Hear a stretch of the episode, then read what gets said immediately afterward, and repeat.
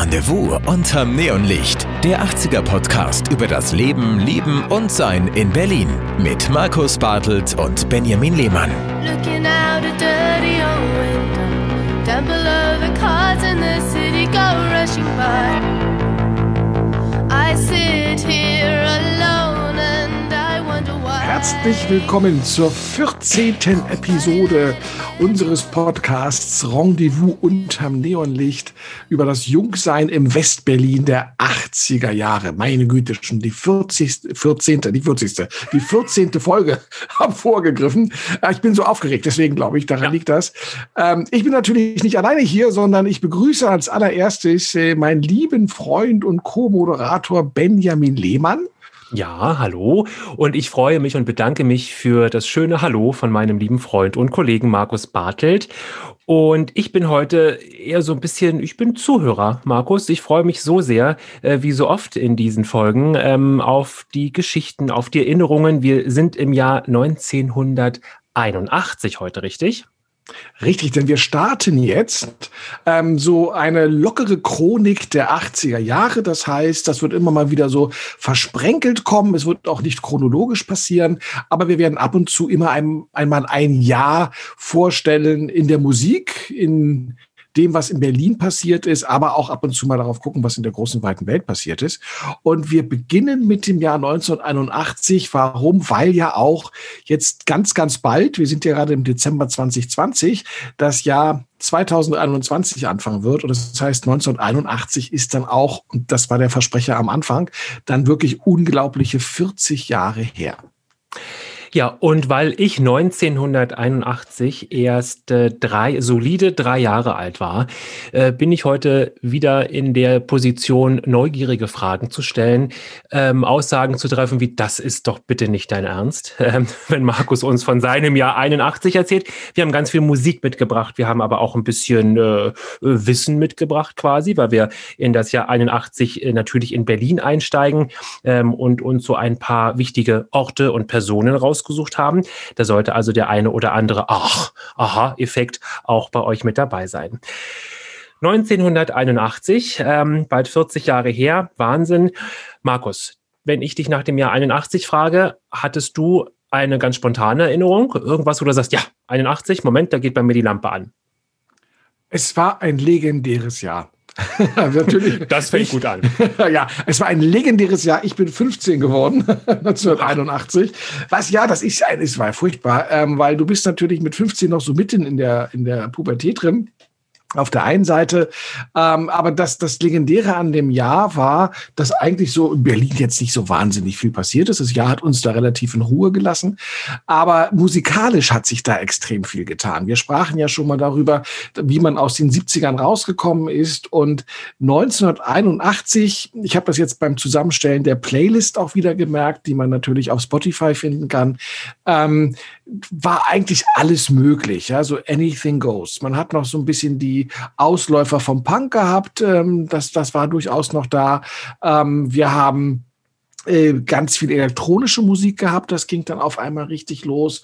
Und wir haben ähm, auch noch, ja, so, so die, die Anfänge, sage ich mal. Das sind nicht die absoluten Anfänge, aber so was so Sampling angeht, was so Rap und Hip-Hop angeht, äh, wo auch noch ganz viel von äh, Weißen gerappt worden ist, ganz erstaunlicherweise, die das aufgenommen haben und dann verarbeitet haben. Also das alles zusammen mit äh, Salsa und südamerikanischen Klängen, das passierte alles in, geballt in einem Jahr, so dass der Musikgeschmack, auf den man sich vorher mal so festgelegt hatte, was man eigentlich gerne, gerne hört, aufgebrochen wurde und man ganz, ganz viele andere und neue Möglichkeiten hat. Die 80er, die sind für mich geprägt durch so viel Musik als größter Tina Turner-Fan dieser Erde, aber natürlich Queen, Bowie, aber die alle muss man erwähnen und eben natürlich auch ganz viel Schlagerbewegung, denn in den Schlager kam in den 80ern auch nochmal Bewegung, ein paar große Namen, die wir bis heute auf den Plakaten gäbe es denn Veranstaltungen, die man plakatieren müsste, ähm, zu finden sind. Also ein wirklich auch, wie du sagst, eine wirklich wilde Mischung. Es könnte meine Playlist sein quasi. Ja, es, es ist wirklich, dass auch viele von den Songs, die ähm, wir vorstellen und die in der Playlist drin sind, äh, auch wenn man später geboren ist, man kennt die. Und äh, die laufen auch noch bis heute auf vielen Partys. Also manche Sachen von denen weiß man ganz genau, wenn man die auflegt in einer gewissen Altersgruppe jetzt, aber die müssen nicht unbedingt mein Alter sein, ähm, dann ist die Tanzfläche voll. Das funktioniert sehr, sehr gut. Und eine der der, der, der Hauptsachen, die es eigentlich gab, ähm, und ganz besonders war 1981, das war das, was man damals äh, New Romantics genannt hat. Ähm, das heißt also Bands, die mit elektronischer Musik gespielt haben. Das war ja schon das, das Große, also New Wave oder auch die, die Schrabbelgitarrenmusik der späten 70er in Elektronik übersetzt haben. Und dazu aber, wir sprachen in dem Mode-Podcast darüber, ähm, diese Androgynität mitgebracht haben. Das heißt, ähm, es gab natürlich zum einen die Frauen mit den breiten Schultern, nicht antrainiert, sondern von den Klamotten her und den raspelkurzen Haaren. Ich sage ja immer Annie Lennox. Und es gab eben sehr viele Männer, die angefangen angefangen haben, sich zu schminken und die Haare hoch zu tupieren und ähm, auch damit dann gespielt haben. Ähm, ob das jetzt eben die frühen Duran Duran waren oder auch äh, Mark Almond mit Soft Cell. Also das war dieses Neuromantische. Ja, es war nicht romantisch, dass die alle jetzt nur noch Liebesliebe gesäuselt haben, sondern tatsächlich waren das ja ähm, auch, auch Dancefloor-Geschichten. Tanzen spielte ab 81 auch in meinem Leben eine ganz große Rolle. Ich weiß, dass ich 1981 das erste Mal in eine Diskothek gegangen bin, noch dazu später mehr. Man sieht das bei der Playlist ganz gut. Ich nenne einfach nur mal so ein paar Bandnamen, ja. Visage, Fade to Grey. Ja, ein Klassiker. Kann sich jeder an den Anfang erinnern mit dem Gepiepse piep, piep, piep. Mhm. Und dann geht das schon los. Und dann wird die ganze Zeit Fade to Grey gehaucht. Steve Strange, der Sänger, der immer geschminkt aufgetreten ist, so mit einem weißen Gesicht oftmals, dann noch so ein paar andere Hits gehabt hat später. Aber das war einer der Songs, die einen 1981 äh, begleitet hat und auch tief bewegt hat.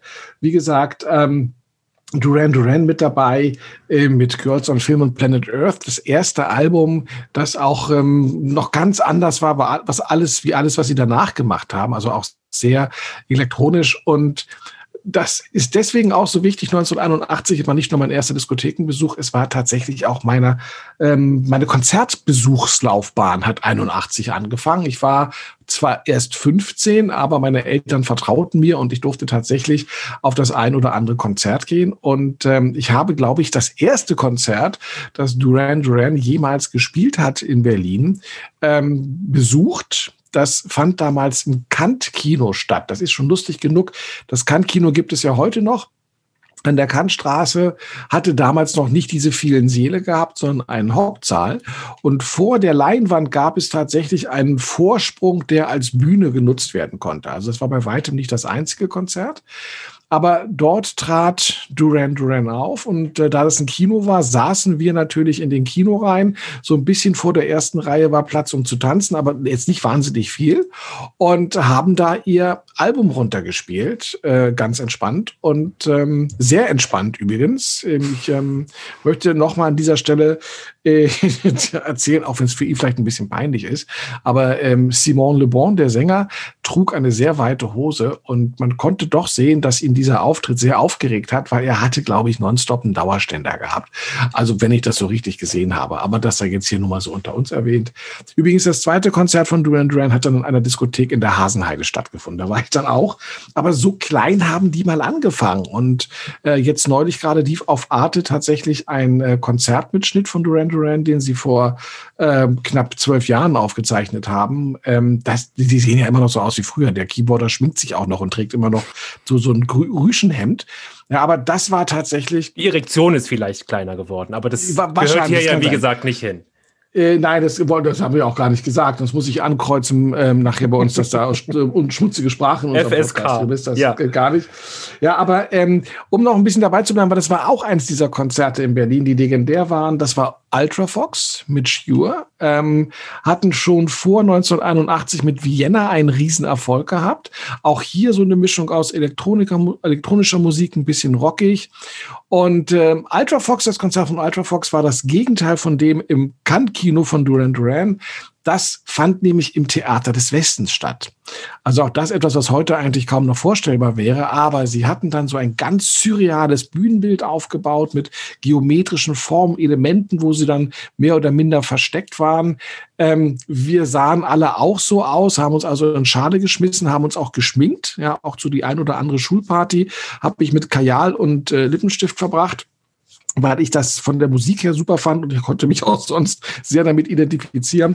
Und ähm, man saß aber auch hier wieder, man saß also in diesem altehrwürdigen Theater des Westens, die machten dort ihre Show, wie man sie vielleicht heute noch so ein bisschen von den Pet Shop Boys kennt oder vielleicht vergleichen würde und haben da ihr Konzert runtergespielt. Aber mit großartig tanzen war da jetzt hm. tatsächlich nichts. Und es war vor allem nichts, dass die Karte 130 Euro gekostet hat. Vielleicht äh, uns hören ja auch ganz viele junge Leute zu, ähm, noch jünger als wir. Und ähm, die Konzertkarten und Ticketpreise heute, äh, die haben wir ja irgendwie so ganz als ganz empfinden wir als ganz normal. Wenn so eine Karte 160 Euro kostet, regen wir uns fünf Minuten drüber auf und dann ist es eben so. Erzähl doch mal, Markus, was hat denn damals so ein Ticket gekostet? Erinnerst du dich? Ja, das ist ähm, äh, also das das äh, Cannes-Kinokonzert ähm, mit mit Duran Duran, das wird vermutlich so um die 12 bis 15 D-Mark gekostet haben. Ich habe auch das erste Depeche Mode Konzert im Metropol gesehen, das lag bei 17 D-Mark hm. und ich glaube Ultra Fox im Theater des Westens, das war schon teurer, das lag wahrscheinlich so um die 36 D-Mark. Ähm, das ähm, kann man also alles jetzt nochmal wieder umrechnen und durch zwei teilen, dann wären wir vergleichbar bei der Eurozahl. Äh, gut, kann man jetzt nicht vergleichen. Vor 40 Jahren war das äh, Preisniveau natürlich ein anderes.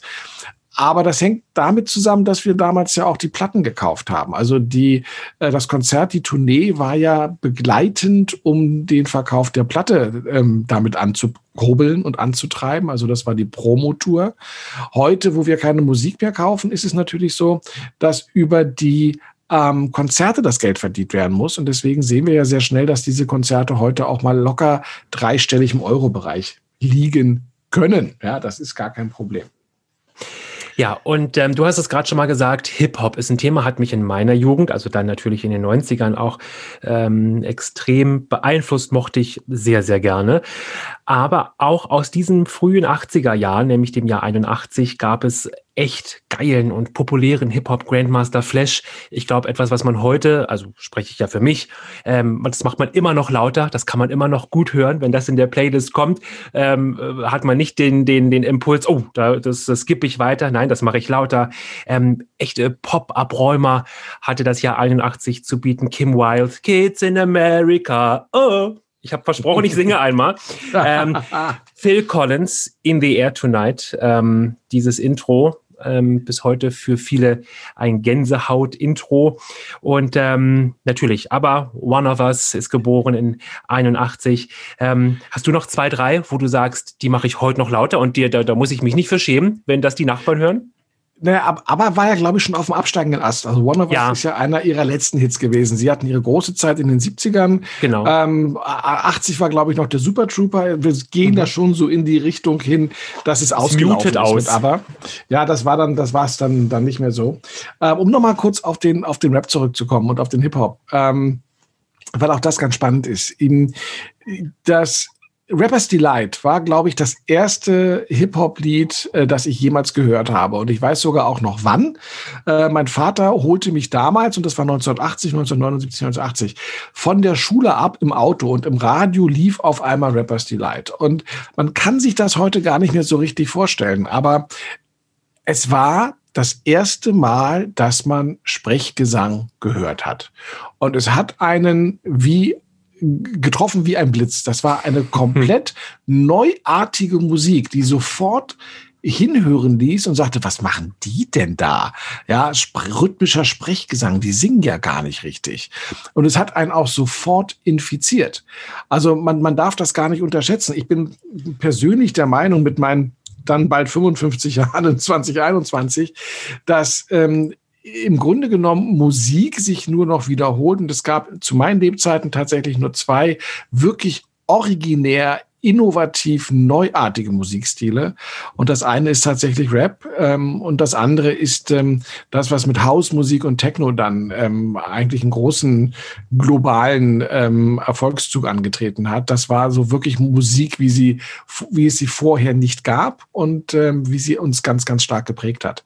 Und 81 ich sagte es ja schon, haben sehr viel Weiße gerappt. Ja? Also das beginnt ähm, mit, mit äh, Blondie, ja, New Wave-Ikone schlechthin, hat den Song Rapture gemacht, äh, auf dem sie rappt. Ähm, das dann wiederum gesampelt worden ist von Grandmaster Flash. Ähm, wir haben in der Playlist übrigens auch noch Queen mit ähm, Another One Bites the Dust. Auch das yeah. etwas, was von den ähm, Rappern und Hip-Hopern extrem häufig gesampelt wurde. Dieses dum dum dum dum dum ja, kennen wir alle.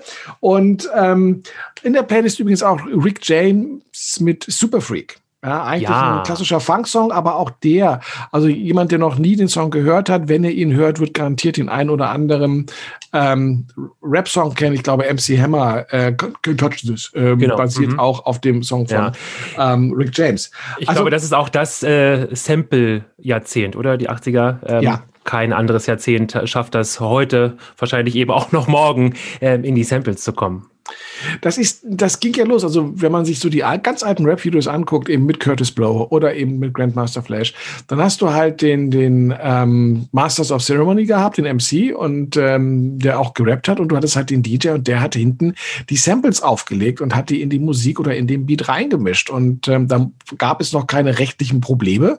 Das hat man einfach gemacht. Und ähm, gerade auch dieses Wheels of Steel, was in der Playlist ist, hat ganz, ganz viele Samples, ähm, wo man so ein bisschen dann auch damals so, so losgezogen ist und geguckt hat, was haben die eigentlich da genommen? Das musste auch noch auf keinem Cover draufstehen oder sowas wie heute.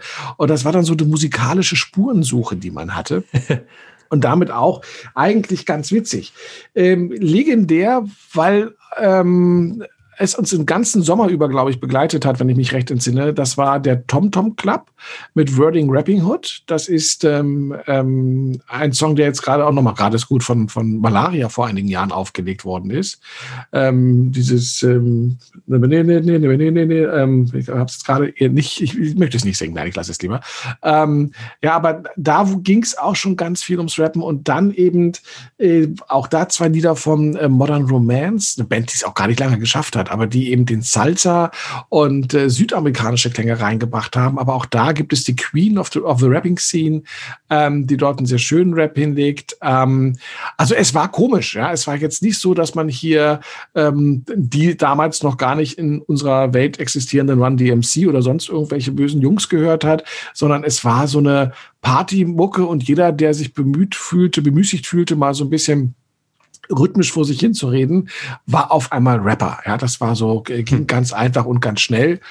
Ähm, hat aber extrem gewirkt, weil ich kann mich auch erinnern, 1981 und auch die Jahre davor, danach, wenn du über den Kudamm gelaufen bist, über den Townsien gelaufen bist, gerade vor Wertheim, ja, am Townsien damals, ähm, da waren sie dann, unsere Breakdance-Crews, ja. Und da waren dann die Jungs und dann haben sie da ihren Ghetto-Blaster aufgestellt, eine Matte hingelegt und haben äh, ihre tollen Tänze gezeigt. Und das war auch etwas, was man so noch nicht gesehen hatte. Auch das war neuartig. Man blieb also stehen, man guckte zu, man warf ein bisschen Geld in die Basecap rein.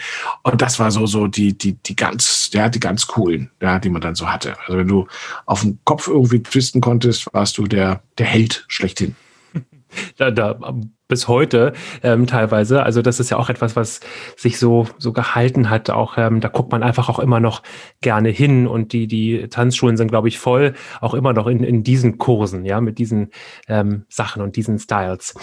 Ein bisschen Schlager musste da auch mit rein, klar, hatte ich schon erwähnt. Ähm, Howie hat es natürlich geschafft ähm, mit äh, zwei Songs, glaube ich. Oder hast du oder haben wir beschlossen, müssen da rein? Sagst du noch mal, welche beiden das waren, Markus? Ähm, ja, in deiner Schlager, in deinem Schlagerwahn, wobei es naheliegend, wobei es naheliegend ist, hast du gerade tatsächlich doch Howard Carpendale verwechselt mit Roland Kaiser.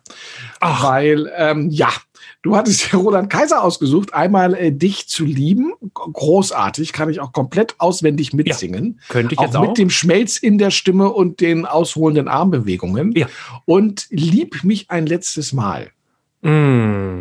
Ja, da, ja. guck mal, da, da schmilzt doch der Herr gleich ja. sofort wieder dahin, ja. wenn er das hört. Und wo wir gerade bei, so, bei der Romantik sind, ähm, machen wir mal den Bogen auf in die große, weite Welt. Was ist denn 1981 passiert? Eine Traumhochzeit die dann leider sehr tragisch geendet hat, sechs Jahre später. Ähm, nämlich Prince Charles hatte seine Lady Diana geheiratet 1981. Ja, war, glaube ja, ich, das, das Fernsehereignis Ja. ähm, der, der Welt mit Milliarden Zuschauern. Unglaublich. Ja, genau. Charles und Lady Di heiraten 1981. Ja, das war tatsächlich etwas, wo man äh, hingeguckt hat. Das war ja diese, diese, ähm, äh, diese unglaubliche Romanze und sie, die ja mit Kindern so gut konnte und noch ganz verhuscht war und ähnliches. Traumhochzeit. Mit Linda de Mol. Ja, ja, im Grunde genommen, ja, extrem lange Schleppe und ähm, in dem Jahr ist sonst eigentlich nicht viel Schönes, nicht viel Schönes passiert. Nee, es gab Ähm, viel Streit politisch und es gab große politische Köpfe, die sich streiten mussten. Dazu äh, kommen wir gleich noch. Aber es gab noch ein, zwei positive Sachen, oder? Wir hatten den, den ersten Start des Raum, Raum, Raum Shuttles Columbia, Raum Shuttles Columbia, ja auch ein Auftakt eben genau in diese, in diese Welt, in diese andere Welt, da über uns, um uns herum. Hat man noch was Schönes? Columbia war, auch das war ein Hingucker. Also man darf ja nicht vergessen, wir hatten damals eine sehr überschaubare Medienlandschaft. Und wenn es solche Highlights gab, dann wurde das gesendet und man saß auch vom Fernseher, um sich das anzugucken. Also ich habe sowohl den Start der Columbia verfolgt live, weil das natürlich angekündigt war und was ganz Bedeutsames war, wie eben auch, wenn auch nur mit einem halben Auge, ähm, die Hochzeit von Lady Di geguckt. Was noch war und ähm, man, das war so eine, so eine komische Serie. Also ich glaube 1980 ist John Lennon erschossen worden. Ähm, 1981 gab es ein Attentat auf Ronald Reagan, der damals Mhm. ja gerade Präsident geworden war. Ja, wo wir damals auch übrigens schon dachten, schlimmer als Ronald Reagan kann es nicht mehr werden. Ein Schauspieler, der äh, auch mit einem Affen zusammengeschauspielert hat und der Affe hatte mehr Talent als Ronald Reagan, ähm, wird auf einmal US-Präsident. Das war, was war wirklich für uns, dass man sagte, das ist jetzt das Ende der Welt, wenn jeder Schauspieler Präsident werden kann. Hätten wir geahnt, was 35 Jahre später passiert, wir wären ganz ruhig gewesen. Aber auf Ronald Reagan wurde dann geschossen. Es gab also ein Attentat und es gab auch das legendäre Attentat auf Papst Johannes Paul II. Ähm, auf dem äh, Markusplatz. Also auch da wurde er, wurde er schwer verletzt und hat das ja, beide haben es ja überlebt. Aber das waren so, ähm, so Schockmomente einfach, dass sowas passieren kann und dass trotz aller Sicherheitsmaßnahmen, die es gibt, es doch immer wieder gelingt, dass äh, jemand mit einer Pistole so dicht an die Leute rankommen kann und dann auch feuern kann. Schreckensmomente, die man hatte. Ja, man muss sagen, das konnte man und hat man wahrgenommen, extrem konzentriert. Du hast das, hast das ja gerade erwähnt, eine sehr überschaubare Medienlandschaft. Fernseher angemacht und durch die drei Programme, ein paar mehr gab es schon, aber die paar Programme gesäppt und man wollte alles darüber erfahren, was es zu erfahren gab. Es gab eben ja unvorstellbar heute und die, je mehr, jeden Monat quasi mehr im, im, im Zeitstrahl wird das unbegreiflicher, dass es das nicht gab, dass man mal gucken konnte im Netz. Äh, was Ja. ist denn da der aktuelle Stand? Warum auch das Jahr 81 für uns noch in dieses Jahr gehörte, in unserer kleinen Chronologie hier im Rendezvous unterm Neonlicht, ist das Thema AIDS. In diesem Corona-Jahr, wo wir von einem Virus so dominiert werden und vermutlich ja auch noch die nächsten Wochen, Monate, wenn nicht Jahre, wird uns das beschäftigen. 1981 gab es die erste Meldung von AIDS-Fällen aus den USA, genauer in Atlanta. Markus, einmal an dich. Das kann ich tatsächlich äh, weder erspüren noch erfühlen und habe daran keine Erinnerung. Das ist bei mir deutlich später das Thema AIDS dann in der Erinnerung. Erinnerst du dich als Jugendlicher, 15-Jähriger, ähm, an dieses Thema oder war das erstmal, das ist in Amerika, das ist so weit weg, genau wie Corona ja auch ganz weit weg in China war? Wir hatten es ja in der letzten, gerade in der letzten Folge auch gehabt, als Thema schon bereits, äh, und dann kam AIDS. Ähm, 81 spielte das gar keine Rolle. Der, der, diese ersten Fälle, die da vermeldet worden sind, waren eine mehr oder minder unbekannte Krankheit ähm, mit, mit äh, Todesfällen. Aber die Medizin wusste selber auch noch gar nicht, was das eigentlich ist. Äh, man hat das ähm, dann eben zurückgeführt auf ähm, von, von vornherein. Das ist das Einzige, was ich noch weiß, dass es die Schwulenkrankheit war. Und ähm, hat aber einen noch, noch zu diesem Zeitpunkt 81 noch nicht weiter äh, berührt. Die Welle kam dann mit einigen Jahren Verzug und dann kam sie auch ganz ordentlich und hat ja auch ähm, brutal zugeschlagen, wie wir ja schon im letzten äh, Podcast besprochen haben. Also das hat nicht stattgefunden. Auch andere bahnbrechende Erfindungen, die es natürlich 81 gab. Die erste CD, ja, IFA, Funkausstellung, da kann ich mich erinnern, wurden, wurde die erste CD gezeigt. Ja, es gab ja noch keine ähm, Vermarktung. Es hat, die Labels haben sie jetzt noch nicht rausgebracht, aber man konnte sie sich an, man konnte sie sich angucken, diesen Silberlink, und konnte staunen. Ähm, natürlich hat man gesagt, Quatsch, das wird ja niemals die Vinylschallplatte ablösen. ist ja schon Blödsinn, ja. Also macht ja keiner Irrtum. Ähm, aber die wurde zum Beispiel eingeführt. Das heißt, äh, 81 führt uns dann auch schon in die digitale Musik mit hinein. Und auch IBM hat den ersten PC vorgestellt. Auch das ist etwas, also bis 81 war ein PC oder ein Rechner. Ich hatte ja ähm, in der Schule einen Rechner, mit 15 sogar tatsächlich, glaube ich. Ähm, war das aktuell? Ich habe hab die Informatik AG mitgemacht. Ja, ich war auch Und, in der ähm, Informatik AG. Ja, bei Herrn aber ich, ich, aber ich, ja, ich war, ich war, ich war bei, bei Pater Wanke, aber das war auch jetzt nicht lange erquickend. Wir hatten aber in der Schule eine Zuse und das war auch der ganze Stolz meines Lehrers. Und äh, eine Zuse ist der Computer, der nach Konrad Zuse benannt worden ist. Und diese Zuse war ein Gerät, der Gerät, das hat einen Raum ausgefüllt als Rechner. Also das war ein Schrank von Rechnern, wie man sie heute begehbar quasi. Ja, ja fast begehbar, aber ein Riesending. so was haben wir in dieser Informatik AG gemacht. Wir haben dann tatsächlich auch noch mit Lochkarten gearbeitet. Ja. Also 01 musste durchstochen werden und sowas, damit was passiert. Dann haben wir ein elektronisches komischen Würfel gebastelt. Die ganze Zeit unten in diesem dunklen Keller gesessen, draußen schien die Sonne. Ich habe das, glaube ich, drei Monate mitgemacht. Dann habe ich gesagt, wisst ihr was, ihr könnt mich mal. Das mit diesem Computer, das wird ja nix. Das ist ja, wer soll, der tut sich denn den Scheiß an? Ich lerne lieber moderne Sprachen und kann das draußen in der Sonne machen und mit meinen Freunden schwimmen gehen, als jetzt irgendwie blass und picklig ähm, an der Zuse rumzuspielen. Also ähm, auch eine der legendären Fehleinschätzungen in meinem Leben natürlich. Aber das, das war, das war wirklich im Hanebüchen, was da passiert ist. 81 IBM stellte den ersten PC vor, der dann in sehr kurzer Zeit natürlich auch unser alltägliches Leben ähm, ganz stark beeinflusst hat. Ja, aber so alltäglich dann auch nicht die Informatik AG mit Lochkarten und mit so sehr großen Endgeräten. Die haben es bis in meine Internet AG, quasi Internet AG hieß das da gar nicht. Also äh, kann ich genauso bestätigen, das ist lange, teilweise ja bis heute, äh, an den Schulen vorbeigekommen, was doch der Markt da so hergibt und auch welche Geschwindigkeit der Markt hat. Ich will noch mal, weil ich das so schön finde, du hattest die CD angesprochen, die ja wirklich einen Wandel in der Musik gebracht hat. Sie wurde vorgestellt und ich habe ein paar Bilder gefunden. Das Ding wurde so vorgestellt wie so, mh, hm, also man rümpfte so eher die Nase. Die Macher und Erschaffer war natürlich endlos stolz, aber die Musikbranche fand das eher, ach komisch, haben wir noch nie gemacht, so nach dem Motto.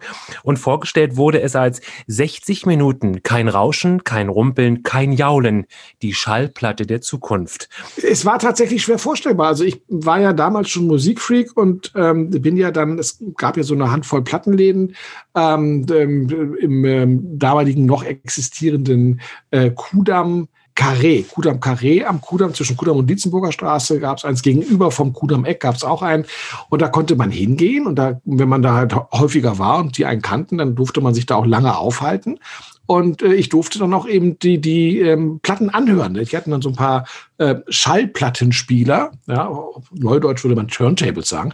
Und äh, da konnte man auflegen und die Songs anspielen. Ich habe da Stunden in diesen Schallplattenläden verbracht, habe auch immer artig was gekauft und damit den Grundstock meiner Schallplattensammlung gelegt. Aber tatsächlich war das unvorstellbar, dass dann diese kleinen Silberlinge da kommen. Die sahen auch, also hatten ja nichts mehr damit zu tun. Und auch als sie dann irgendwann mal eingeführt wurden, weiß ich noch, wie die, ähm, ja, die, die, die Hörfreaks gesagt haben, da sind die, die Höhen und die Tiefen sind nicht ordentlich und ist keine warme Musik. Ähm, ja, und da gab es dann ganz, ganz viel ja. ähm, Ärger und Stress. Ich kann dazu noch was beisteuern zum Thema CD. Gehört nicht direkt in das Jahr 81, aber in die 80er oder in diese CD-Geschichte. Denn so wie du dann damals in den Läden Music World und Co. Schallplatten anhören konntest, in der Regel konnte man sie dich selber, also wenn man jemand, wenn man sich kannte sowieso, aber man mhm. hatte sich die Schallplatte selber rausgesucht, ist dann zu einem Turntable gegangen, hat sie aufgelegt und reingehört. Und später ging das auch mit CDs. Aber ähm, dem Kunden, dem gemeinen Kunden traute man den Umgang mit der CD nicht zu. Das heißt also, ich kann mich sehr sehr gut erinnern. Das klingt jetzt wieder so, ich frage für eine Freundin, aber meine Mutter, großer Schlagerfan auch, liebte Nana Muscari Milva, grau, grauenhafte Sachen, in denen ich deshalb auch bis heute textfest bin. Aber ich erinnere mich sehr gut, dass meine Mutter sich zum Weihnachtsfeste eine Nana Muscari CD wünschte. Ich musste also, und auch das, liebe Kinder, unvorstellbar, man konnte sich die Musik nirgendwo anhören oder mal reinhören. Und was ist denn das? Was ist denn da so drauf? Und welche CD nimmt man denn nun? Man musste also in diesen Laden gehen, CDs auswählen, dann zum Verkäufer oder zur Verkäuferin, die hat die CDs entgegengenommen, entsiegelt und dann in den CD-Player gelegt und hatte man äh, Kopfhörer und konnte also reinhören. Und nun kann man sich das Gesicht vorstellen, wieder bei meinem wilden Mix. Ach, Nana Muscuri. Es war mir, kann ich mich sehr gut erinnern, wahrscheinlich war ich eben auch so 15 oder so, ähm, unendlich peinlich. Ach du meine Güte. Jetzt denkt die, ich höre Nana Muscuri, ich höre das, ich frage für eine Freundin, ich frage für Mutti, ja, nee, ist klar. Also unvorstellbar. Der Zugang einfach auch zu, zur Musik, zu all den Dingen. Unglaublich. Das soll erst 40 Jahre her sein. Das muss ja 100 Jahre her sein. ja, gefühlt ja. Aber ja. auch man, man hat ja nicht das Taschengeld gehabt, um sich jede Platte zu kaufen, die man nee. gerne kaufen wollte. Man musste das wirklich ausführen. Ja, man hatte auch noch Home-Taping gemacht. Also es gab ja dann ähm, immer noch die Schlager der Woche mit Lord Knut, glaube dieses letztes Jahr verstorben. Lord Knut, der, der Moderator mit dem Holzbein. Und ähm, der, das war dann im Freitagabend um 20 Uhr. Da saß man auch vom Radio mit seinem Kassettenrekorder und der hat auch extra nicht in die Songs reingesprochen, damit man sie mitschneiden konnte. Nicht auf die Ramp gesprochen, genau. Genau, und hat dann auf ja. diese Art und Weise eben seine Musikkassetten gehabt. Auch das ist etwas, was heute eigentlich gar nicht mehr vorstellbar ist. Wo wir aber gerade beim Kudam-Karree waren. Also Kudam-Karree gibt es heute nicht mehr. Das ist gerade abgerissen worden. Ähm, sehr zu meinem Leidwesen, weil ich da viel, äh, viele Zeit verbracht habe meiner Jugend. Ähm, Im Kudam Carré war lange Zeit History of Berlin. Vielleicht hat das der ein oder andere mal besucht, dieses Berlin-Museum drin. In diesem Kudam Carré ganz oben war der blaue Satellit. Der gehörte zur Tanzschule Keller. Und tatsächlich 1981 habe ich Tanzstunde gemacht. Ähm, im, war jetzt auch nicht von Erfolg ähm, gezeigt gezeigt, äh, gezeichnet. Ähm, äh, ich muss dazu noch mal sagen, also wer, mich kennt, weiß, ich bin nicht besonders groß. Ich war damals natürlich noch viel kleiner und ähm, ich bin ja auch blind wie ein Maulwurf. Das heißt, ich hatte damals noch keine Kontaktlinsen, sondern eine dicke Brille auf und alle Tanzpartnerinnen, die eigentlich bei dieser Tanzschule waren, ungefähr gleich alt wie ich, waren aber mindestens ein Kopf größer als ich. Das heißt, wenn ich mit denen tanzen musste, und es gab ja immer diesen Wechsel, dann hink ich den in der Achselhöhe, Höhe, in der Achselhöhe, so ungefähr, auch in der Achselhöhle. Ja, Höhle und Höhe ist da gleich.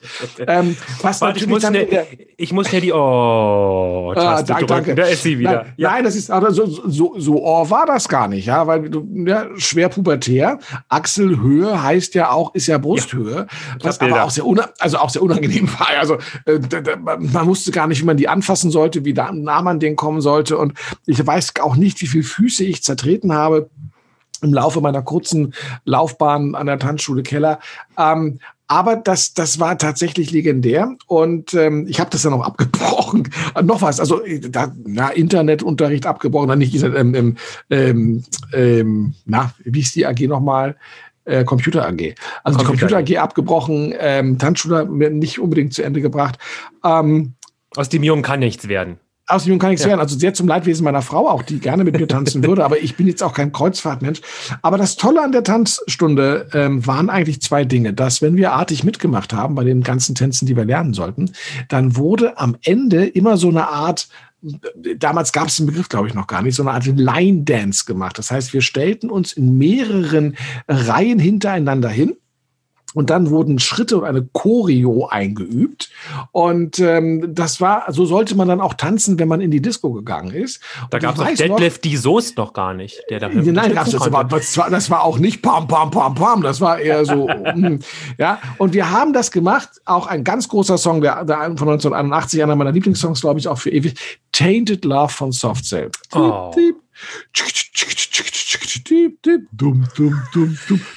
So, aber dazu diesen hochnotpeinlichen, ja, dazu diesen hochnotpeinlichen Line-Dance, die wir, na wirklich die letzten fünf Minuten war immer da und die waren alle so begeistert und haben den auch mitgemacht und ich fühlte mich immer so, so falsch und so fehl am Platze. Also ich bin, glaube ich, traumatisiert von meiner Tanzstunde. Die einzigen Highlights waren dann, wenn man also den, das erste Abzeichen da gemacht hat, so dass das Eichhörnchenabzeichen oder sowas.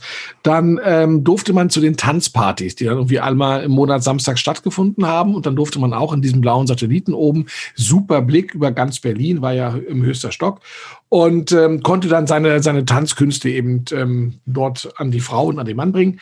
Ähm, das war auch tatsächlich so die Zeit, wo man dann den Alkohol ausprobiert hat. Ja, ich weiß also bei diesen Tanzpartys im Satelliten, im blauen Satelliten, ähm, haben wir ganz viel grüne Wiese getrunken. Das war ah, ich so wollte der, gerade fragen, was es da gab. Contro, das war die, Amaretto, grüne genau, Wiese. Bowls, Bowls blau mit Bowls Orangensaft. Blau, ja. ja, grüne Wiese. Das haben wir massenhaft in uns hineingeschüttet. Das war so, oh, wir trinken Alkohol. Ja, oh, wir gehören jetzt dazu. Das war ja fast schon so Cocktail-like. Yeah. Ja, mit 15 war das tatsächlich die Einstiegsdroge. Ja, und das auch. Also wenn es mit der Tanzschullaufbahn nichts geworden ist, mit der Alkoholikerlaufbahn, ist es ganz großartig gelaufen. Vielen Dank an die Tanzschule Keller in diesem Zusammenhang auch nochmal. So, und es gibt für diese grandiosen Momente, es gibt kein Handyvideo. Auch da müssen wir die jungen Menschen an den Endgeräten ähm, enttäuschen. Ja, Gott sei Dank. Du sagst Gott sei Dank, aber wir hätten da gern reingeschaut. Ähm, ja, das glaube ich. oder? Wir müssen noch, ähm, ohne euch langweilen zu wollen, ähm, ihr da draußen, liebe Hörerinnen und Hörer, ähm, bisschen in die Geschichte Berlins auch. Denn da ist dann doch auch noch ähm, einiges passiert auch wirklich ähm, aufregende Themen, leider nicht so schön aufregend. Ähm, wir hatten drei Bürgermeister. Ähm, du hattest das überschrieben, das drei Bürgermeister. Ja, wir hatten Stobbe, Vogel und Weizsäcker. Eben ähm, mindestens zwei davon haben es weit, weit, weit auch in dieses Jahrtausend geschafft, zumindest präsent zu sein mit ihrem Wirken. Ähm, bei Stobbe, wenn man da so rumfragt, das fällt dann vermutlich schon deutlich schwerer. Kennt keiner mehr. Kennt keiner mehr. Und, gestolpert, und darauf, gestolpert über den Bauskandal mit Dietrich Garski damals. Ähm, ja, also jemand, der sich dann vom Acker gemacht hat und ähm, der Senat blieb dann auf den ganzen Bürgschaften sitzen ähm, und der ist mit dem Geld abgehauen. Da stolperte dann der Stobbe-Senat drüber. Dann kam äh, Vogel, der wurde aus München geholt. Das ist natürlich auch, hätte man damals schon wissen können, dass ein Münchner niemals Berliner äh, Bürgermeister sein kann auf Dauer. Und dementsprechend wurde er im Herbst dann auch bei den Neuwahlen ganz schnell abgewählt. Zugunsten von Richard von Weizsäcker, der lange Zeit auch ein sehr guter Bürgermeister war. Also ich ähm, erinnere mich da gerne zurück. Ähm, auf Richard von Weizsäcker folgte dann irgendwann Eberhard Diebken und das war dann auch wieder so, wie sie es gehört. Ne? Das ist so ein bisschen Posemuckel in Berlin. Ja, ja genau. Und äh, sowas wie der Stoppelskandal, ähm, das wirkt natürlich jetzt so rückblickend, wenn wir als Berliner da drauf gucken, äh, Stichwort BER und vieles mehr. Ähm, das hätte sich vermutlich in dem, in dem Umfang ähm, heute fast wieder versendet. Äh, auch so, wieder so ein Skandal für das Jahr 81. Ein echter Hingucker und Hinhörer. Und nochmal, man war einfach sehr unabgelenkt. Man konnte das nachvollziehen und das war eben dann auch das Thema am Stammtisch im Taxi auf der Arbeit. Wir wenn haben, wir, ganz hm? kurz, wenn, wenn wir ähm, Richard von Weizsäcker sagen, dann müssen wir ähm, auch mit seinen, über seinen Innensenator mal kurz sprechen, Heinrich Lummer, mhm. äh, der ja ähm, eine harte Linie fortgesetzt hat, die allerdings schon unter Hans-Jochen Vogel begonnen wurde. Das war die sogenannte Berliner Linie. Ähm, und diese Berliner Linie bedeutete, dass die Hausbesetzer, wir hatten ja einen ganz ähm, heftigen Häuserkampf gehabt und ganz viele Hausbesetzungen oder Hausinstandbesetzungen. Die sind also in die Bruchbuden rein und haben die schön gemacht, aber haben sie halt besetzt. So und dann kam davor immer die Polizei, hat die rausgeknüppelt. Wir hatten äh, extreme Straßenschlachten gehabt. Äh, Anfang der 80er.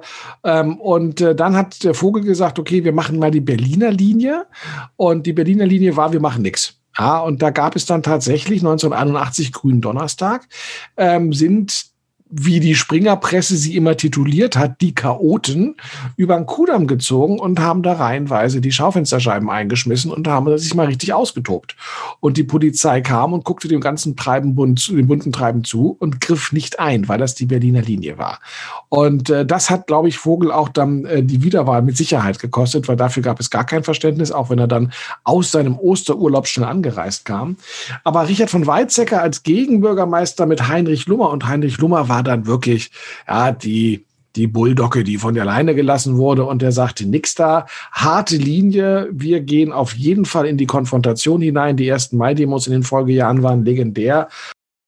Vom Senat erwarte ich das, dass äh, äh, alles besser wird, auch mit den Hausbesetzern, dass die Kriminellen da rausfliehen und dass vor allen Dingen endlich mal was gemacht wird. Nummer als Innensenator, das ist schon mal knackig. Und ähm, natürlich hat die Szene darauf reagiert. Wir hatten ja dann auch den Besuch von Außenminister Alexander Haig hier in Berlin gehabt, ähm, auch von Ronald Reagans Gnaden. Auch da wurde protestiert, Neulendorfplatz, auch da brannten die Autos, auch da ist die Polizei äh, mit allem gegen vorgegangen, womit man gegen vorgehen konnte. Und es gab zu einem Toten, weil der 18-jährige Klaus-Jürgen Rattay ist auf der Flucht vor der Polizei unter einem Bus geraten, unter einem BVG-Bus und mitgeschleift worden. Einige hundert sind es, die hier noch ausharren. Was sie singen, ist das Lied von Sacco und Vanzetti. Ein Lied der Trauer. Dann kommt die Polizei. Ohne Vorwarnung werden Bomben mit Tränengas unter die Sitzenden geworfen. Ein Grund für diese Aktion ist nirgendwo zu erkennen. Das war natürlich dann nochmal wieder Öl aufs Feuer und hat nochmal größere Ausschreitungen provoziert und mitgebracht. Also ähm, in diesem Häuserkampf und der Hausbesetzerszene war 81, was Berlin angeht, ein sehr wildes Jahr. Ja, und wenn man da mal sich ein bisschen durchgoogelt und äh, in die Fotos guckt, das sieht wirklich aus wie Bürgerkrieg. Also die Bilder sind wirklich, ähm, wirken sehr zerstörerisch und ähm, eben auch im Jahr 81, das, das bringt man, wenn man darüber nicht viel weiß oder in der Zeit nicht gelebt hat, eben gar nicht zusammen. Hausbesetzer, genau darauf wollte ich auch, hin, auch hinaus, ähm, denn da hat mich auch frühkindlich schon ähm, das Thema begleitet, damals ja völlig unbewusst. Und ähm, ich bin ja in Kreuzberg groß geworden, in der Lausitzer Straße, also das alte SO 36, das coole Kreuzberg, Reichenberger Straße, Cottbusser Tor. Ähm, das war so meine Hood zum Fahrradfahren und zum, zum durch die Straßen ziehen. Und eine besetzte, besetzte Einheit, genauer eine alte Chemiefabrik in der Lausitzer Straße, ist zur Regenbogenfabrik geworden, die bis heute, die es bis heute gibt und in der ich, ich habe es im Vorgespräch dir gesagt, in der wir angstfrei getöpfert haben vermutlich und äh, bestimmt auch Laub gesammelt haben, aber ich kann mich an viele, viele schöne Momente erinnern und ähm, Christine Ziegler, eine der Aktivistinnen, die eben diese alte Chemiefabrik damals besetzt haben und die auch diesen Begriff geprägt und auch nutzt in vielen Interviews Interviews, die sie dann später gegeben hat, dass sie sagt, wir instand besetzen Häuser, wir retten Häuser vor dem Verfall und wir geben ihnen einen Sinn und vor allem ermöglichen wir es Menschen da einzuziehen und zu wohnen. Und diese Regenbogenfabrik ähm, würde heute als hart alternativ gelten. Ich fand das als Kind einfach nur toll, ja, also da im äh, zu spielen mit Latzhose, ähm, zu basteln, zu balgen, zu schreien, zu krakeelen. Die Regenbogenfabrik, eins der besetzten besetzten Elemente, die es bis heute geschafft haben haben. Ich stelle mir auch vor, dass du eine lila Latzhose, eine lila Latzhose anhattest. Ja? ich glaube, nee, ich hatte so eine senfgelbe Latzhose, so ah, süßer, so bayerischer süßer Senf. Nee, kein Kord, aber es, ich glaube, es war kein Kord, aber auf Fotos, das kann man nicht so gut erkennen. Ich konnte auch nicht rein, kann jetzt nicht reinzoomen in das Foto, es ist ein alles analoges Bild, aber es ist eine, eine gelbe Latzhose, aber das sah scheiße aus, ohne Frage. Aber damals, äh, das ging. Das ging in der Regenbogenfabrik. Und ist bis heute eben Kinder-, Kultur- und Nachbarschaftszentrum. 40 Jahre alt. An dieser Stelle herzlichen Glückwunsch an die Macher und an die Initiatoren zu dieser langen, sinnvollen Zeit, die man da verbringen kann wo du gerade Kinder sagst, man hatte ja Angst um die Kinder gehabt. Also mhm. ähm, viele Eltern hatten ganz große Angst. Ähm, und diese Angst ist befeuert worden durch ein Buch, das 1981 in die Kinos kam. Und ich vermute, ganze Generationen, selbst in den 90ern, mussten dieses Buch noch lesen in der Schule. Wir Kinder vom Bahnhof Zoo, die, Christi die Geschichte der Christiane F., ähm, kam wie gesagt, in die Kinos und ähm, hat ganz drastische Bilder von ähm, Drogenmissbrauch und Entzug und allem Möglichen gezeigt. Die Eltern schleiften ihre Kinder da rein, um zu sagen, hier schau dir an, was alles passieren kann, weil natürlich die Gerüchte da waren, oder was die Gerüchte, aber die Ängste waren da, dass die Kinder irgendwie angefixt werden und der Dealer schon an der Schulecke wartet und die dann alle heimlich Heroin rauchen und Hasch spritzen, ähm, was tatsächlich wohl mein Schwiegervater zu meiner Frau gesagt hat. Und ähm, also ja, das, das, das war so die große Angst. Ja, die Kinder könnten allesamt durch die Bank weg heroinsüchtig werden und äh, Christiane F. Und vor allem diese Verfilmung von diesem Buch hat 81 auch nochmal für große Wellen gesorgt. Ja, und ja. hat der City West auch richtig Probleme gemacht. Ähm, also dieses, dieses ganze, dieser ganze Bereich da um den Bahnhof Zoo herum, Jebenstraße, die dann später ja auch als, äh, als, als Strich, ähm, also Stricher, Strich ähm, von, von jungen Männern für ältere Herren in der Regel, ähm, das war dort das Angebot. Hatte extreme Probleme. Dieses ganze Umfeld, Geschäfte drumherum haben sehr, sehr gelitten. Die alte Kirchenkanzlei war ja dort, die evangelische Kirchenkanzlei in der Jebenstraße, in der mein Großvater später gearbeitet hat. Und äh, man hatte ja dort immer zu tun. Und eben genau auch seit diesem Film war das eine wahrliche No-Go-Area für viele Berlinerinnen und Berliner. Hast du den Film auch gesehen? Wie hat er auf dich gewirkt? Schockierend. Also, ja, wie die heruntergekommen sind und wie die ausgesehen haben und da getroffen wurden, das hat mich sehr beeindruckt. Ja, ich fand es gut, also als Abschreckung und so war es echt prima. Hat dich das nicht auch neugierig gemacht? Nö. Selbst mal auszuprobieren? Nee, ich will es niemals machen. Es gab den, äh, zum einen die, die Stricher von der Jebenstraße, auf der anderen Seite gab es den Babystrich, Babystrich in der Kurfürstenstraße. Ähm, wer den ähm, äh, Roman gelesen hat oder den Film gesehen hat, weiß, da gab es dann auch in Schöneberg die die Diskothek Sound. Ja, das war dann tatsächlich auch da, wo man immer Angst hatte, dass man da irgendwie ähm, angespritzt wird oder angefixt wird. Also das war noch alles sehr lebendig. Das war so aus den späten 70ern in die 80er reingehend. Und ähm, es war ja nicht so, dass es das nicht gab. Ja, und dass es da keine Jugendlichen gab, die irgendwie an der Spritze hängen geblieben sind. Äh, die Szene war auf jeden Fall da. Die Angst der Eltern war natürlich etwas übertrieben. Aber äh, Buch und Film haben dem Ganzen auch nochmal Futter gegeben. Und ähm, es gibt ja so viele Mythen, die sich um Berlin ranken. Im Moment sehen wir ja so die 20er Jahre des letzten Jahrhunderts, ähm, aber auch eben David Bowie in den 70er Jahren in Berlin ist so ein Mythos und eben auch diese Drogenszene um Christiane F. Auch das ist etwas, was man, glaube ich, heute noch Touren äh, machen kann auf den Spuren ja. von Christiane F. Auf jeden ja. Fall. 81 waren wir außerdem. Wir waren im, im Preußenjahr. Ähm, die Schaubühne zieht an den Leniner Platz ein. Bis heute eines der wichtigen Kulturanker. Eins der Konzepte, wo man sich vorgenommen hat, Bühne und Zuschauer müssen eins werden, mehr in Interaktion gehen mit den Zuschauerinnen und Zuschauern. Der erste Berlin-Marathon ist durch Berlin gestapft, gerannt, äh, gemarathont. Und die meine, mein Lieblingsort, einer meiner Lieblingsorte im Aquarium in Berlin, die Krokodilhalle ist eröffnet ja. worden. Ich kann, ja. habe versucht nachzuvollziehen äh, mit harter Recherche bei meiner Mama. Wann waren wir das erste Mal, wann war ich mit euch das erste Mal im Zoo und im Aquarium? Ähm, wir konnten es nicht erarbeiten. Ob es 81 war, wir behaupten es einfach. Das klingt dann so schön auch und macht es so rund, diese Folge. Die Krokodilhalle im Aquarium, stickige Luft. Man wollte eigentlich sofort auch wieder raus. Also die Erwachsenen wollten eigentlich immer sofort wieder raus. Die Kinder wollten da bleiben und Krokodile gucken, fand ich total ja, faszinierend. Also gerade als sie aufgemacht haben, war es auch immer voll da. Es war immer voll. So, es war ein Gedränge ja. und so voll. Also das kann man sich gar nicht mehr vorstellen heute, weil heute geht das ja einigermaßen alles. Aber es war brechend voll. Das war ein Highlight. Man konnte über diese Brücke laufen. Da ja. unten waren die Krokodile. Man konnte sie dann in dem Außenring auch auf dem anderen, auf ein Niveau tiefer auch beobachten. Man war in der also Wildnis. Das, das, man war ja, es ist mir ja, mittendrin statt nur dabei. Ja, das war schon ganz legendär. Aber auch noch was anderes, was äh, unsere etwas jüngeren Hörer vielleicht äh, durchaus jetzt ähm, wiedererkennen kennen werden.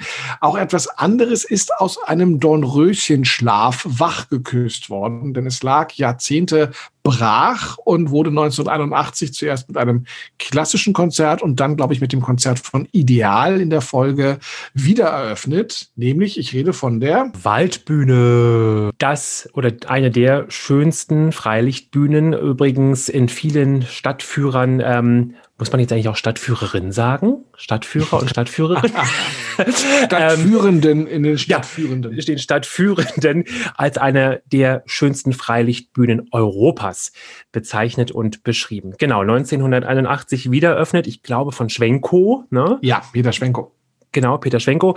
Und ähm, wir haben mal so ein bisschen geguckt und haben auch wieder da äh, versucht rumzufragen und erstaunlich, ich nehme mich da nicht aus, was weiß man eigentlich über die Waldbühne? Also ich konnte sich verorten so äh, in den Bereich der Olympischen Spiele, Olympiastadion, das kriegt man auch hin ins Jahr 36. Aber an welchem Berg und warum, da geht dann schon schnell das Licht aus. Waldbühne, die übrigens als Dietrich Eckert Freilichtbühne eröffnet wurde, wurde eben 1936 im Zuge der Baumaßnahmen für die Olympischen Spiele in die, und jetzt Achtung, jetzt hat man was zum Lernen, in die Morellenschlucht, lieber Markus, ähm, gebaut worden, am Morellenberg. Oh, ich kenne die Morellenschlucht sehr wohl und weiß auch, Morellenschlucht hat ja auch noch eine andere Besonderheit. Da mhm. haben nämlich äh, die preußischen Soldaten den Schützengrabenkampf geübt. Das heißt, wir haben bis heute, kann man spazieren gehen, sehr schön. Man hat diese Welle im Grunde genommen und dann hat man also über diese Welle mussten die dann rüber äh, laufen und dann mit ihrem Bajonett und dem Gewehr im Anschlag wieder weiterrennen und über den nächsten Wall rüberlaufen und dann wieder hoch und runter. Und ähm, also die Geschichten, also das ähm, ist tatsächlich dort geübt worden, weil es war ja damals zur Preußenzeit hier Westend war ja JWD, das war ja, die hatten die Kasernen hier gehabt, äh, der preußischen Soldaten, aber das war es dann auch. Ja, der Anschluss war ja noch gar nicht so groß ja, bietet ähm, Platz für über 22.000 Menschen auf äh, fast 70.000 Quadratmetern und hat eben nach dem Zweiten Weltkrieg dann den Namen Waldbühne bekommen. Ähm, hat nicht nur Musik beheimatet, bis heute ähm, dient es ja auch als Freilichtkino, war Spielort oder ist manchmal ähm, auch in jüngerer Vergangenheit Spielort für die Berlinale gewesen.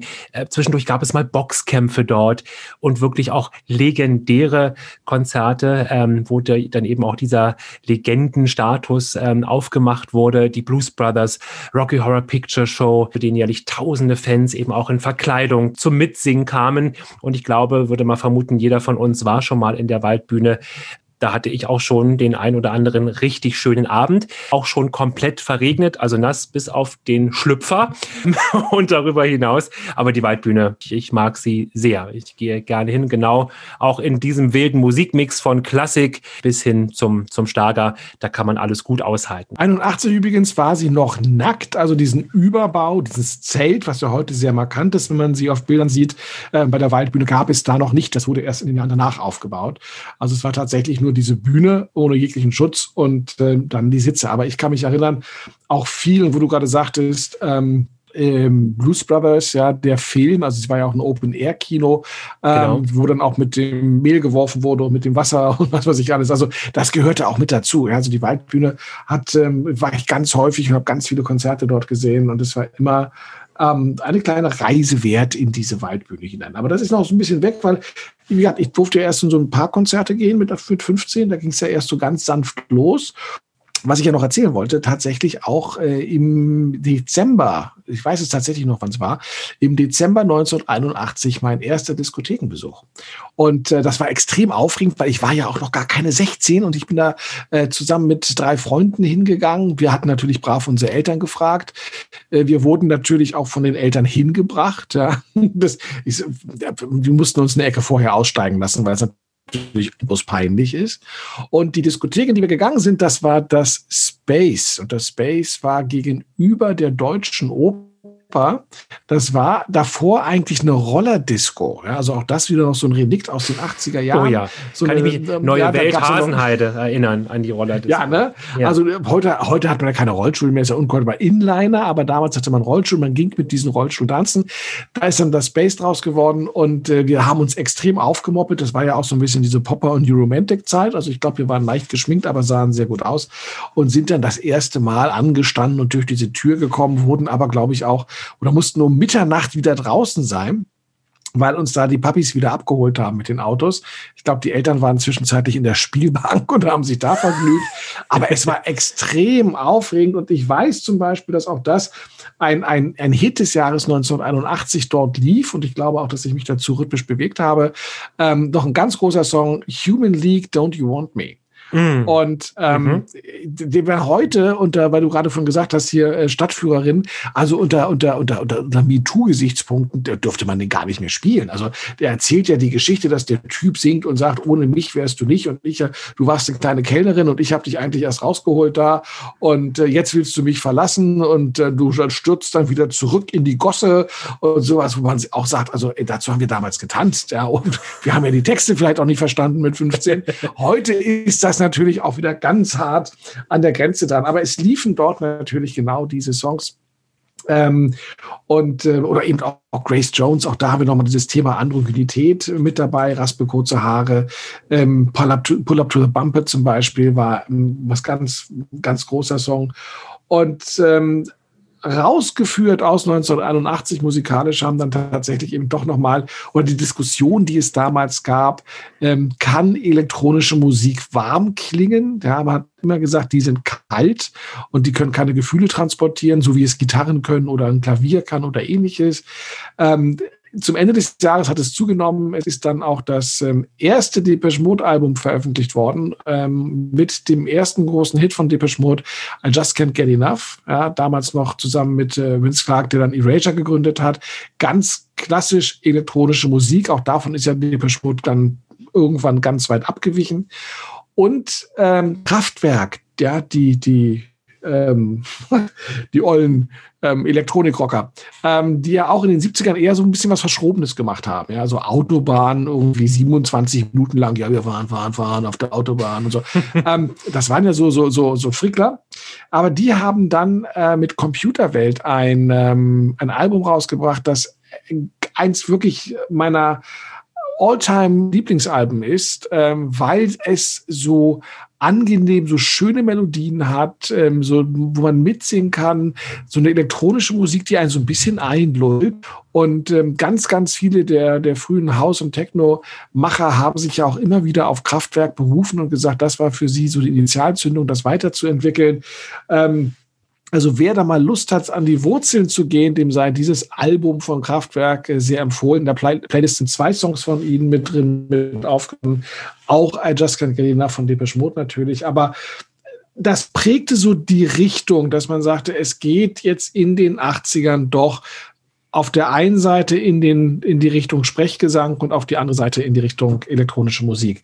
Also die Weichenstellung stand, fand da statt. Und ähm, eigentlich noch dazu, was ich noch mit auch, auch aufgenommen habe, weil es ganz witzig ist, wie sich, wie sich das entwickelt hat. Ähm, die Playlist macht eigentlich auf mit zwei Ska-Songs. Ja, es gab ja zwei große Ska-Bands, Madness mhm. und Specials. Beide sind vorher gestartet, One Step Beyond, ja, Naughty Naughty Sound äh, von Madness ähm, und auch die Specials mit Message to, uh, to Rudy. Message to Rudy. Nein, und Beide haben ganz unterschiedliche Hits gehabt in 1981. Madness, die immer poppiger wurden und ähm, ja, mit Baggy Trousers und dann Our House haben dann so It Must Be Love gemacht, was eigentlich auch ein schöner Popsong ist, aber mit Ska nichts mehr zu tun hatte. Ich weiß, Ska hat uns dann so 79, 80 noch geprägt. Jeder wollte aussehen wie so ein Ska-Musiker und schwarz-weiß gewürfelt und sowas alles. Und Specials haben genau das Gegenteil gemacht. Die haben mit Ghost Town einen unglaublichen Kracher hingelegt, der, die man heute noch hören kann. Und wenn man ihn nicht kennt, würde man denken, der ist gerade erst dieses Jahr aufgenommen worden. Also auch so ein extrem zeit, gutes, zeitloses Lied gemacht. Aber es zeigte eben, wie diese frische, laute, wilde Ska-Musik, die 79, 80 losgelegt ist, auf der einen Seite eben ganz schnell verpoppt wurde und auf der anderen Seite ähm, dann sich doch sehr frisch erhalten hat. Aber damit ist man da rausgekommen und ich habe es nicht auf die Playlist gesetzt, weil ich schäme mich. Ich schäme mich sehr dafür.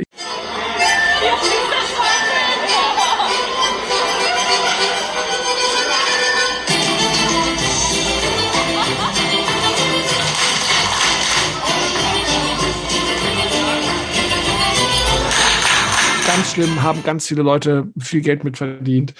Ähm, ich kann mich an ganz viele Feiern, Familienfeiern, andere Feiern erinnern, wo Leute auch im Urlaub begeistert den Ententanz mitgemacht haben. Ähm, ja, und da gab es dann irgendwann auch schon halt mal passiert, ja. Urlaubsvideos und es gibt auch Urlaubsvideos bei einer Familie mhm. irgendwo in Spanien, Italien mit dem Ententanz. Vermutlich so alt kann man auch nicht mehr digitalisieren, bevor jemand fragt. Nein, kann ich leider nicht zur Verfügung stellen. so. Ist aus, Versehen, ist aus Versehen gelöscht worden. Aus Versehen gelöscht worden. Ihr Lieben, das, ähm, also wenn ihr Lust habt, in dieses Jahr 81 nochmal nachvollziehbarer einzutauchen für diejenigen, die das nicht miterlebt haben, die setzen sich jetzt an die Google-Maschine, die geben einmal ein Berliner Linie 81, dann bekommt man entsprechende Bilder. Lady Di Heirat, ähm, sollten euch schöne Bilder vorgeschlagen werden, die das nachvollziehbar machen. Ihr legt euch bitte dazu eine CD ein. Irgendwo im Haus wird es doch wohl noch eine CD geben. Sprich, schwierig wird beim Endgerät. ihr legt ihr legt euch keine CD ein. Der liebe Herr Lehmann erzählt ja wieder unsinnige Sachen, sondern ihr geht natürlich auf Spotify, wo es ja eine Playlist gibt, ja, ähm, unter Rendezvous unterm Neonlicht 1981, ganz einfach zu finden. Link ist in den Shownotes auch mit drin. Ähm, und dort habt ihr sie, ich glaube, geballte vier Stunden habe ich euch zusammengestellt, äh, mit den diversen Hits, über die wir gesprochen haben und noch vielen, vielen anderen Songs mehr aus dem Jahr 1981, wo ihr also das Feeling ähm, nachhören könnt und dann auch die richtige musikalische Untermalung habt, wenn ihr auf eure Google-Suche geht. Ja, ich dachte, eine CD wäre jetzt so schön. Kein Rauschen, kein Rumpeln, kein Jaulen. Die Schallplatte der Zukunft. In diesem Sinne, vielen Dank. Das Jahr 1981. Wir machen damit weiter. Es kommt jetzt beim nächsten Mal nicht das Jahr 1982. Die Chronologie ist der Tod Nein, für jede Dramaturgie. Ähm, aber wir werden uns jedes Jahr so nach und nach vornehmen. Das hat mir großen Spaß gemacht, lieber Markus. Ja, das war ganz toll. Und übrigens eine Sache habe ich auch noch, ganz zum Ende. In Amerika ist nämlich im August 1981 MTV gestartet. Music Oha. Television, ja, und äh, die 80er sind geprägt als das Jahrzehnt der Musikvideos, äh, mit denen es da losging, aufwendige Produktion. Musik wurde sichtbar, ja. Wir haben, wie gesagt, 81 davon wenig mitbekommen, aber wenn wir aus dem Jahr 81 rausgehen, dann dürfen wir diese Weichenstellung für die darauffolgende Dekade auf gar keinen Fall unter Tisch fallen lassen. Ja, und mit diesem Gedanken an MTV, wer sich daran erinnern kann, ist nicht jung. ähm, verabschiede ich mich auch ganz herzlich. Es war äh, ganz spannend, mal in, diese, ähm, in dieses Jahr einzutauchen und zurückzugehen. Ich hoffe, wir konnten das ein bisschen transportieren. Und äh, bedanke mich bei meinem lieben Freund Benjamin Lehmann, der äh, mir da sehr gut zur Seite gestanden hat, obwohl seine Erinnerungen da noch gar nicht richtig existent sind. Und ähm, wünsche allen weiterhin ein schönes Hören und äh, bis zum nächsten Mal beim Rendezvous unterm Neonlicht. Vielen Dank, ihr Lieben. Tschüss sagen Markus Bartelt und Benjamin Lehmann. Tschüss.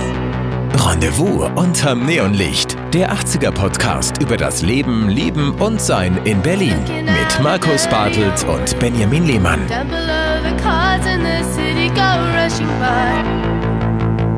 I see